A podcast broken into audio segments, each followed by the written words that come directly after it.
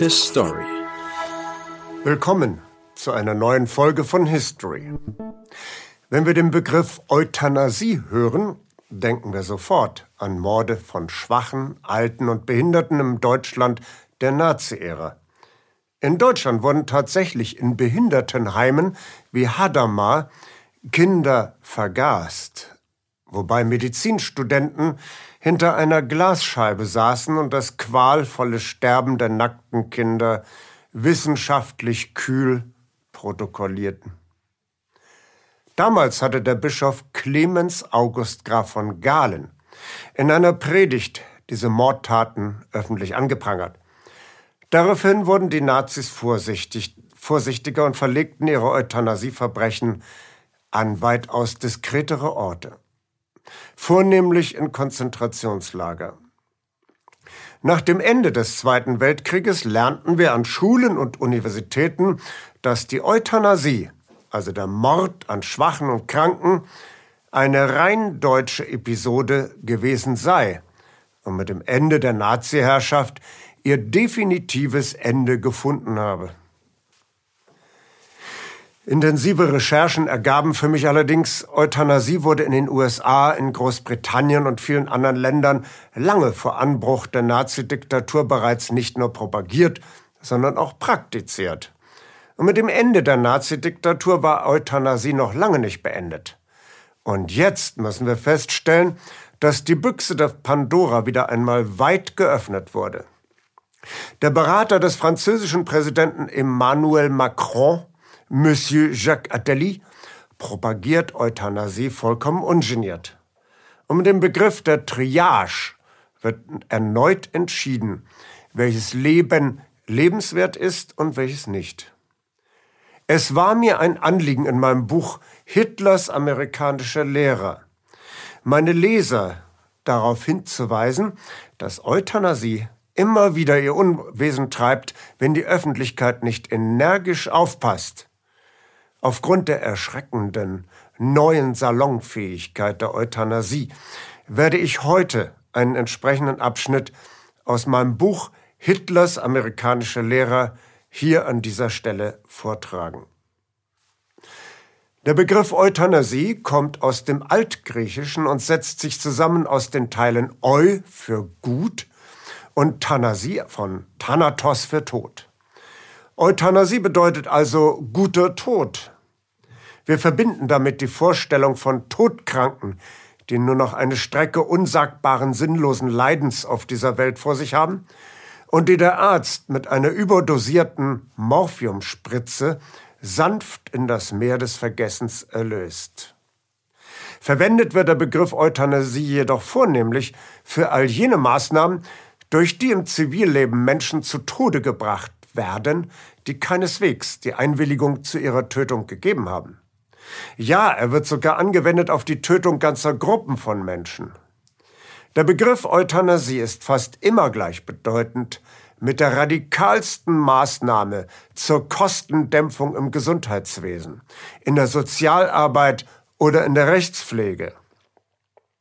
Zunächst die Frage, stellt Euthanasie die äußerste Konsequenz der Eugenik dar? Experten meinen, dass die Euthanasie nicht in Einklang zu bringen ist mit dem Denkgebäude der Eugeniker. Ich zitiere aus einem maßgeblichen Werk von Peter Weingart. Sie, die Euthanasie-Überlegungen, hatten in ihr schlicht keinen systematischen Ort. Denn weder aus einer noch so viel gedeuteten Perspektive der Auslese, noch unter dem Gesichtspunkt einer Entartungsgefahr lässt sich die Tötung von Menschen als erforderlich herleiten. Dem eugenischen und oder rassenhygienischen Gebot des Erbschutzes und des Rassenschutzes wäre durch Sterilisation und Eheverbot Genüge getan. Soweit Peter Weingart.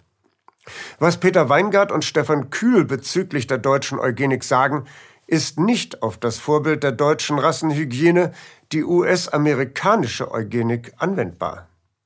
Auch wenn die Autoren wie Charles Davenport, Lothrop Stoddard, Paul Popenow oder Madison Grant einerseits Lippenbekenntnisse gegen Euthanasie abgegeben haben, so lassen andererseits viele ihrer Gedanken keinen anderen logischen Schluss zu als die körperliche Vernichtung der Minderwertigen. The Inferior, wie es im Original heißt. Denn das dogmatische Beharren der US-Eugeniker auf der Unveränderbarkeit des Keimplasmas führt fast zwangsläufig zu dem Schluss, neben der Einsperrung, neben der Unfruchtbarkeitmachung, neben dem Eheverbot, neben dem Einwanderungsverbot auch die physische Eliminierung der Menschen, die der nationalen Effizienz im Wege stehen, in die Tat umzusetzen. Die Arbeitsgruppe des Eugenics Record Office hatte in den Jahren 1911 bis 1914 als mögliche Option Nummer 8 zur Bekämpfung des Rassenverfalls die Euthanasie ernsthaft diskutiert. In den USA und Großbritannien wird der wirtschaftliche Wert des Menschen der modernen Industriegesellschaft immer wieder ganz ungeniert thematisiert. Der Statistiker Richard Mayo Smith rechnet 1895 den Geldwert eines englischen Arbeiters und Verluste durch frühe Sterblichkeit aus. Zitat Von einer Million geborenen Personen sterben 72.397 im Alter zwischen 15 und 45 Jahren an Schwindsucht. Wenn wir den Geldwert jeder Person im Alter zwischen 15 und 45 Jahren mit 200 Pfund Sterling ansetzen, dann beträgt der Verlust alleine schon 14.479.400 Pfund Sterling. Zitat Ende.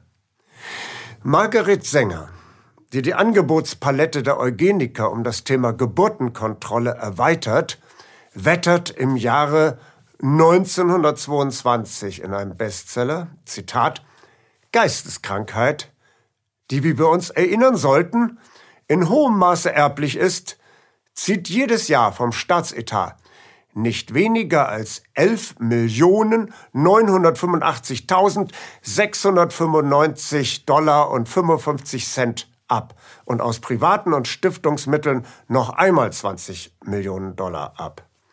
Wenn wir weiterhin erfahren, dass die Gesamtzahl der Insassen in öffentlichen und privaten Einrichtungen im Staat New York in Armenhäusern, Besserungsanstalten, Blinden, Tauben und stummen Schulen, in Irrenasylen, in Heimen für die Feeble-Minded und für die Epileptiker sich auf nicht weniger als 65.000 Personen beläuft, eine unbedeutende Anzahl verglichen mit der Gesamtbevölkerung, dann sollten uns die Augen geöffnet sein für die furchtbaren Kostenaufwendungen für die Gemeinschaft zugunsten der toten Last dieses menschlichen Abfalls. Zitat Ende. Und Frau Sänger spielt im nächsten aufrüttelnden Beispiel auf die Gattung der eugenischen Schauerchroniken von Stammbäumen erfolgloser Sippenverbände in den USA an, als sie sagt, der Nachwuchs eines einzigen geistesschwachen Mannes namens Jukes hat die Öffentlichkeit auf die eine oder andere Weise eine Million dreihunderttausend Dollar in 75 Jahren gekostet. Wollen wir noch mehr solche Familien? Zitat Ende. Während die Eugenik noch mit allerlei Rechtfertigungslyrik garniert dargeboten wird, kommt das Plädoyer für die Euthanasie in der rohen, grauen Nacktheit der oben geschilderten Modellrechnung daher. Die Tötung unrentabler Menschen hat im angloamerikanischen Raum eine lange Tradition. Als Heinrich VIII. von England sich zum Oberhaupt der katholischen Kirche auf der britischen Insel machte, musste von jetzt ab der Staat wohl oder übel selber für die Kosten der wohltätigen Einrichtungen aufkommen. Es begab sich aber zu jener Zeit, dass die großen Landbesitzer die Kleinbauern von ihren Höfen vertrieben. Die landlos gewordenen Bauern mussten notgedrungen, massenhaft als Bettler durch die Lande ziehen.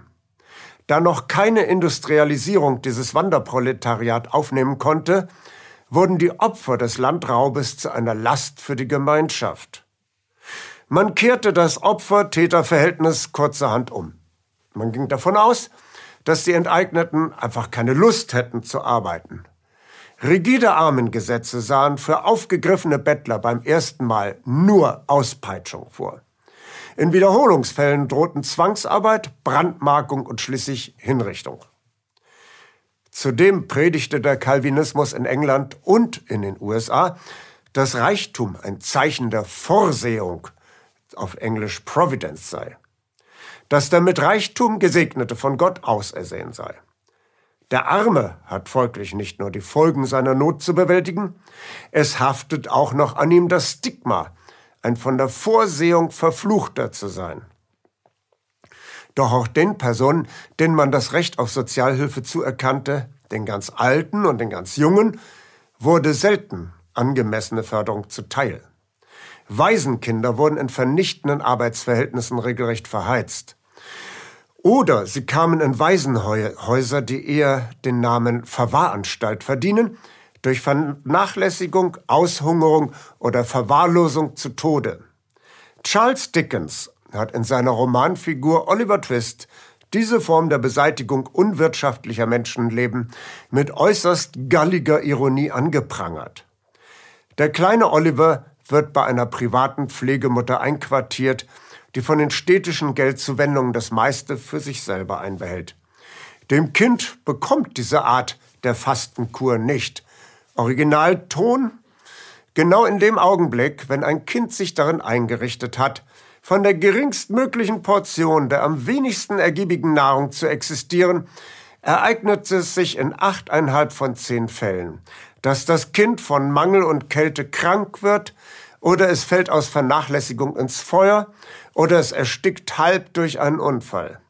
In jedem dieser Fälle wurde das elende kleine Lebewesen in eine andere Welt abberufen, und es leistet dort dem Vater Gesellschaft, den es in dieser Welt nie kennengelernt hat. Zitat Ende. Olivers nächste Station ist dann ein städtisches Waisenhaus, in dem es zu einer Art Hungeraufstand der Kinder kommt, aufgrund der systematischen Vernachlässigung zu Tode. Eine vergleichbare Situation deportierter Indianerkinder in den USA wurde von dem amerikanischen Historiker Ward Churchill geschildert.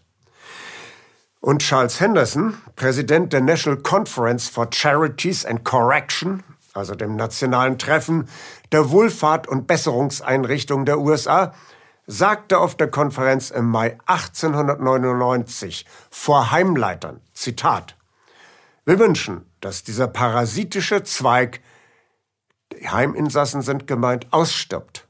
Zitat Ende. Und in der Mai-Ausgabe der entsprechenden Fachzeitschrift Institution Quarterly heißt es, Zitat, es wäre ein Akt der Freundlichkeit für diese Heiminsassen und ein Akt des Schutzes für den Staat, wenn sie getötet werden könnten. Zitat Ende. Am 12. Juli 1877 empfiehlt der Herausgeber der Chicago Tribune, Joseph Murdow, eine Radikalkur gegen die Obdachlosen, ganz der englischen Tradition folgend. Zitat. Das Gesetz für Obdachlose ist für Vorstadtbereiche, wo Polizeibeamte selten und Friedensrichter schwer zu gewinnen sind, nicht sehr hilfreich. Die einfachste Lösung für Leute, die nicht zur Gesellschaft der Menschen gehören, besteht wahrscheinlich darin, ein bisschen Strychnin oder Arsen in das Essen und andere Dinge zu bringen, die Obdachlose zugeteilt bekommen. Das verursacht den Tod in einer vergleichsweise kurzen Zeit.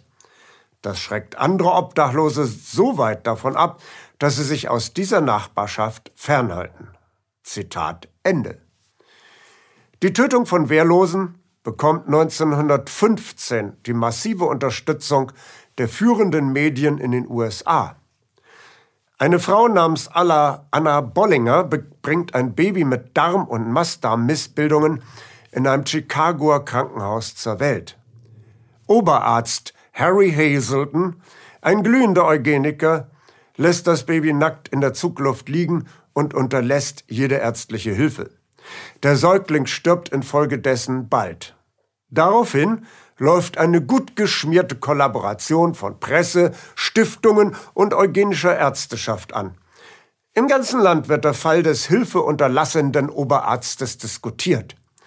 Das Hearst Presseimperium lässt die Leser zu Wort kommen. Ein Leser heißt Charles Davenport und er nimmt wie folgt Stellung. Zitat aus dem Leserbrief, wenn der Fortschritt der Chirurgie zum Schaden der Rasse eingesetzt wird, kann es möglicherweise die Rasse ruinieren. Kurzsichtig sind die, welche jene Arbeit beeinträchtigen wollen, die eine der größten rassischen Segnungen der Natur darstellt, nämlich den Tod. Zitat. Nun bekommt Hazelton eine sechswöchige Serie in der Zeitung Chicago American. Seine Taktik besteht darin, die alltägliche Praxis des Tötens Wehrloser in privaten und öffentlichen Einrichtungen offenzulegen und so das Publikum an diese Praxis zu gewöhnen. Hazelton berichtet über skandalöse Zustände in der Illinois Institution for the Feeble-Minded in Lincoln, Illinois. Zitat aus seinem Report Fliegen im WC, Müll und bei den Ausscheidungen der Patienten. Zitat Ende. Dazu gibt es Milch von tuberkulösen Rindern. Das war in früheren Jahren auch schon der Aufsichtsbehörde aufgefallen. Aber schwer zu sagen, welche von den Kühen das sein könnte. Die Leitung der Lincoln-Anstalt gibt zurück. Was wollt ihr denn? In anderen Anstalten liegt die Todesrate bei 40 Prozent. Die Lincoln-Anstalt wird von Eugenikern geführt, was zur Folge hat, dass sich auch nach Hazeltons Enthüllung nichts ändert. Im Gegenteil, in den 1930er Jahren liegt die durchschnittliche Lebenserwartung der Insassen nur noch bei 18,5 Jahren. Hollywood entdeckt Hazeltons Heldentat als geeigneten Filmstoff. Daraus wird schließlich ein abendfüllender Stummfilm. Dr. Hazelton spielt sich selber in diesem Rührschinken. Ein behindertes Pärchen wird von Hazelton dahingehend beraten, aufgrund seiner Erbschwäche von einer Fortpflanzung abzusehen. Dennoch gebiert die Frau ein Baby, natürlich behindert, wen überrascht es. Doch die eugenisch einsichtige Mutter willigt liebend in das Sterben durch ärztliche Untätigkeit ein. Und ein, in einer für damalige Tage sensationellen Überblendtechnik kommt der Herr Jesus Christus persönlich ins Sterbezimmer. Das Babyseelchen schwebt beglückt in seinen Armen davon. Vorhang. Der Film heißt The Black Stork, also der schwarze Storch. Interessierte Kreise werfen gigantische Gelder in die nationale Vorbereitung und Bewerbung des Streifens, der bis in die 40er Jahre hinein zum nationalen Dauerbrenner avanciert. Diese Eugenic Love Story wird mit Hilfe gigantischer Werbebanner mit dem Text Töte Behindere, Behinderte, rette die Nation und schau dir den schwarzen Storch an, angepriesen. Man bedenke, 1917 traten die USA in den Ersten Weltkrieg ein, um vermeintliche Unmenschlichkeit und Barbarei der Deutschen zu bekämpfen. Unwerte Menschen zu vergasen, war schon Ende des 19. Jahrhunderts in England eine geradezu sprichwörtliche Volksvorstellung. Man vergaßte nicht vermittelbare Hunde und Katzen in Tierheimen. Die Todesstrafe in den USA ist nichts anderes als in der Sprache der Rechtsstaatlichkeit verbrämte Euthanasie. Es ist hinlänglich bekannt, dass sich in den Todestrakten US-amerikanischer Gefängnisse fast ausschließlich Menschen afroamerikanischer, hispanischer oder asiatischer Herkunft befinden. Konsequenterweise wurde die erste Hinrichtung durch Vergasung in den USA 1921 an einem Chinesen durchgeführt. Die Vorstellung, unwertes Leben gewaltsam und mit Rückendeckung des Staates ins Jenseits zu befördern, war in England und in den USA so verbreitet, dass Prominente nicht umhin konnten, sich mit Äußerungen zugunsten der Euthanasie zu profilieren.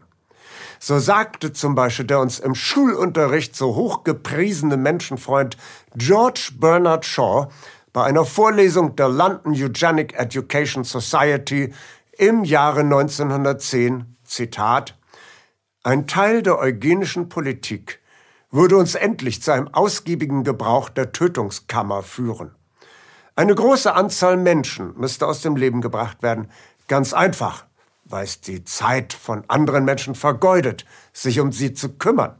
Zitat Ende George, George Bernard Shaw. Und der berühmte englische Romanautor H.D. Lawrence schrieb 1908, Zitat, Wenn ich freie Hand hätte, würde ich eine Todeskammer bauen, so groß wie der Crystal Palace, ein inzwischen abgerissener gigantischer Londoner Prestigebau aus Stahl und Glas, wo eine Militärkapelle sanft aufspielt und ein Film vorgeführt wird. Und dann gehe ich raus in die Neben- und Hauptstraßen und nehme sie alle mit, all die Kranken, all die Lahmen und die Krüppel. Ich würde sie sanft begleiten und sie würden mir zulächeln. Zitat Ende. Aus der großen Masse von angloamerikanischen Bekenntnissen zur Euthanasie picken wir uns den Arzt und Kunstmäzen Duncan McKim heraus, der im Jahre 1900 der Euthanasie ein ganzes Buch gewidmet hat. Der Titel Heredity and Human Progress. Das Buch erschien gleichzeitig in London und New York, und zwar bei dem hochrenommierten Putnam Verlag. Wir lesen dort das uns schon bekannte Credo, dass wer böse oder schwach ist, dieses alleine seinem Keimplasma zu verdanken hat und dass deshalb jeder Versuch zur Besserung von vornherein vergebliche Liebesmüh und Verschwendung von Zeit und Geld ist. Und deswegen bleibt im Interesse der rassischen Aufartung nur Tötung unwerten Lebens. Zitat, das sicherste, einfachste, freundlichste und humanste Mittel, die Fortpflanzung unter jenen zu verhindern, die wir dieses hohen Vorrechts für unwürdig halten, besteht in einem sanften, schmerzlosen Tod. Das sollte nicht als eine Bestrafung vollstreckt werden, sondern als aufgeklärtes Mitgefühl mit den Opfern. Zitat Ende. Das würde auch nicht viel kosten. Zitat, die schmerzlose Vernichtung dieser Leben würde praktisch keine Schwierigkeiten bereiten. Mit Kohlenmonoxid haben wir einen Wirkstoff, der umgehend seinen Zweck erfüllt. Zitat Ende. Ja, aber ist es denn nicht unchristlich, Wehrlose so einfach umzubringen? Nein, es ist vielmehr sittlich geboten. Zitat, das Band zwischen Schwäche und bösartig ist sehr eng. Lasst uns deswegen Abstand nehmen von der törichten Vorstellung, die wir manchmal so sentimental behaupten, dass das Menschenleben eine Angelegenheit ist, die immer geheiligt und unverletzlich zu sein hat. Zitat Ende. Nun könnte man sagen, eine extreme Einzelmeinung. Aber dann schauen wir uns bitte aufmerksam folgende Textstelle an. Zitat. Wenn die Sicherheit einer Nation durch Krieg gefährdet ist, dann wird allgemein die Auffassung vertreten, dass es rechtens ist, unzählige Menschenleben ihrer besten Bürger freiwillig aufzubieten oder unter Zwang zu opfern, um ihre Existenz zu garantieren. Kann es dann als falsch angesehen werden, eine Nation vor einer viel größeren, permanenten Gefahr als einem auswärtigen Feind zu schützen, nämlich vor der heimtückischen Übertragung eines stinkenden und wertlosen Erbes, indem man gewisse schwache, nutzlose und ansteckende Menschenleben zur Ausmerzung verdammt. Zitat Ende. Fast dieselben Worte finden wir an einer ganz anderen Stelle, wo wir so etwas nicht so unbedingt vermuten würden. Zitat Wir haben mehr als einmal erlebt, dass die öffentliche Wohlfahrt den besten Bürgern das Opfer ihres Lebens abverlangt hat. Es wäre doch wohl merkwürdig, wenn es nicht auch jene zu einem geringeren Opfer auffordern würde, die bereits von der Stärke des Staates zehren und die häufig nicht begriffen haben, dass sie gemeint sind, um zu verhindern, dass wir mit Unfähigkeit überschwemmt werden. Es ist besser für die ganze Welt, wenn die Gesellschaft, anstatt darauf zu warten, dass man den entarteten Nachwuchs wegen Verbrechen hinrichten muss oder ihn aufgrund von Schwachsinnigkeit dahinsiechen lässt, jene stoppen kann, die offensichtlich ungeeignet sind, ihre Artung fortzupflanzen. Zitat Ende. Duncan McKim, also der Autor des vorher zitierten Buches, hätte erfolgreich eine Plagiatsklage gegen den Richter Wendell Holmes führen können. Wendell Holmes war Richter am obersten Gerichtshof der USA, dem berühmten Supreme Court. Dieser Supreme Court hatte im Jahre 1927 ein Urteil höchstrichterlich gefällt, mit dem der Ärzteschaft erlaubt wurde, eine Heiminsassin namens Carrie Buck und in der Nachfolge allen ihren Leidensgenossinnen für alle Zeiten die Möglichkeit zu rauben, Kinder zu bekommen. Obendrein garniert mit der beleidigenden Unverschämtheit, Zitat aus dem richterlichen Spruch, drei Generationen Schwachsinnige sind genug. Zitat Ende. Carrie Buck durfte aufgrund dieses Urteilsspruches gegen ihren Willen sterilisiert werden. Darauf waren Tür und Tor geöffnet für die massenhafte Zwangssterilisation als minderwertig erachteter Frauen. Die Arbeitsgruppe des Eugenics Record Office, die 1914 einige Vorschläge zur Beseitigung der unteren Bevölkerungssegmente im Auftrag von Rockefeller, Carnegie und Harriman vorgelegt hatte, zusammengefasst in dem Aero-Bulletin 10b, hatte unter anderem ja auch ernsthaft über das Mittel der Euthanasie zur Eliminierung der Untauglichen nachgedacht. Nach reiflicher, verantwortungsbewusster Überlegung kommt man bezüglich der Euthanasie zu folgendem Beschluss. Zitat. Wie sehr wir auch die spartanischen Ideale missbilligen, sowie ihre Mittel, sie zu erreichen, so müssen wir doch Spartas Mut bewundern, derart unerbittlich ein solches praktisches System der Auslese anzuwenden. Im Fall der Euthanasie, wie auch im Fall der Polygamie, würde ein wirkungsvolles eugenisches Instrument zu einem insgesamt zu hohen moralischen Preis erkauft. Zitat Ende. Mit anderen Worten, das Eugenics Record Office möchte es nicht auf einen Machtkampf mit den Kirchen ankommen lassen. Wir haben aber bereits an Davenports Wortmeldung zu Oberarzt Hazeltons Vorstoß gesehen, was Davenport und gewiss auch seine Mitstreiter über den Segen der Euthanasie wirklich dachten.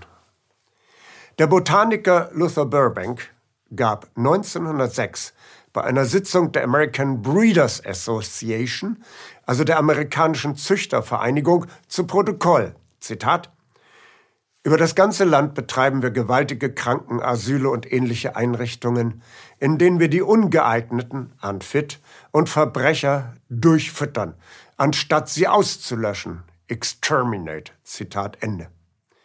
Professor Leon J. Cole von der Universität Wisconsin sagte bei dem Race Betterment Congress, also dem Rassenaufbesserungskongress in Battle Creek 1914, ausgerichtet von Mr. Kellogg, Zitat, Tod ist der normale Vorgang der Eliminierung im sozialen Organismus und wir können den Gedanken einen Schritt weiterführen und sagen, dass, indem wir das Leben von Behinderten verlängern, wir in, in die Arbeit der sozialen Nieren hineinfuschen. Zitat Ende.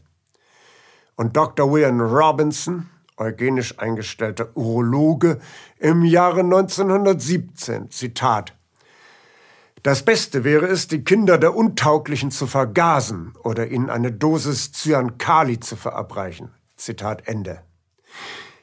Die Feministin und Euthanasie-Befürworterin Margaret Sänger bekennt in ihrem Buch Woman and the New Race, also Frau und die neue Rasse, Zitat, die größte Gnade, die die Großfamilie einem seiner kindlichen Mitglieder antun kann, ist es zu töten. Zitat Ende und Frau Sänger in einem Gastkommentar in der angesehenen liberalen Zeitschrift Colliers am 15. August 1925. Zitat Wir füttern die Untauglichen und Verbrecher durch, anstatt sie auszumerzen.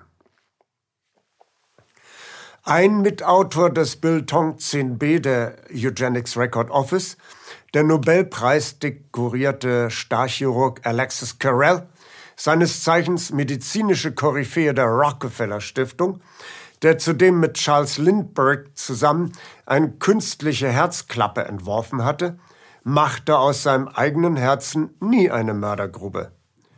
1937 veröffentlichte der Franzose in den USA seinen Bestseller Man the Unknown, also der unbekannte Mensch, das in neun Sprachen übersetzt, praktisch weltweit vertrieben wurde.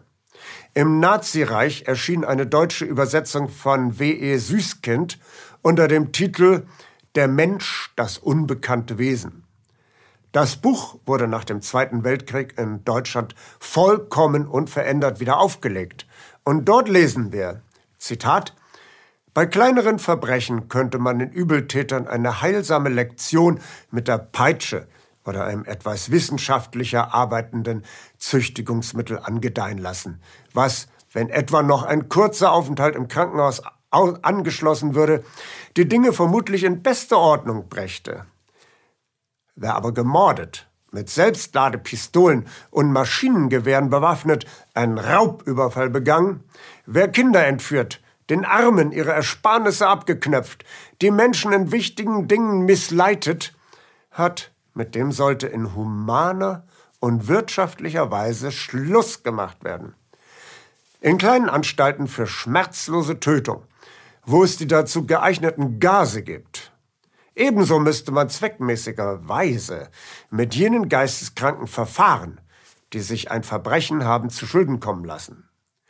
Die moderne Gesellschaft muss endlich entschlossene, grundsätzliche Maßnahmen treffen, und zwar mit dem Endziel, dem normalen Individuum zu seinem Recht zu verhelfen. Zitat Ende. In diesem ausführlichen Zitat wird der tiefe innere Zusammenhang von Eugenik, Euthanasie, Kostendämpfung im Sozial-, Gesundheits- und Justizbereich und totalitärem Überwachungsstaat im Denken von Davenport und Freunden in wunderbarer Weise deutlich. Das soll für heute ausreichen. Es ist also keineswegs verwunderlich, dass in Deutschland Grüne, Linke und Liberale im Gleichschritt mit dem rechten und ultrarechten Lager nicht nur für Kriege trommelt, das Zusammenwirken von vermeintlich progressiven Kräften mit Nazis hat eine lange Tradition, wie das Beispiel von Margaret Sänger zeigt. Wir sind damit in Deutschland lediglich in amerikanischen Verhältnissen angekommen. Wir lernen aus der Geschichte, wie wir die Zukunft besser machen. His Story.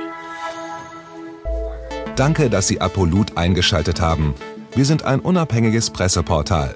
Uns geht es um Meinungsvielfalt, Toleranz und einen möglichst breiten Debattenraum, denn nur so funktioniert Demokratie. Unsere Arbeit ist technisch aufwendig und kostet Geld. Da Sie immer wieder hier sind, unterstützen Sie Apolut am effektivsten mit einem Dauerauftrag. Mehr Infos auf apolut.net/unterstützen. Apolut ist keine Einbahnstraße. Lassen Sie uns in Kontakt bleiben. Abonnieren Sie den Apolut Newsletter, so verpassen Sie nichts registrieren Sie sich auf apolut.net/newsletter. Natürlich gibt es Apolut auch als App. Einfach auf apolut.net/app runterladen und mobil auf dem Laufenden bleiben. Apolut. Das denke ich auch.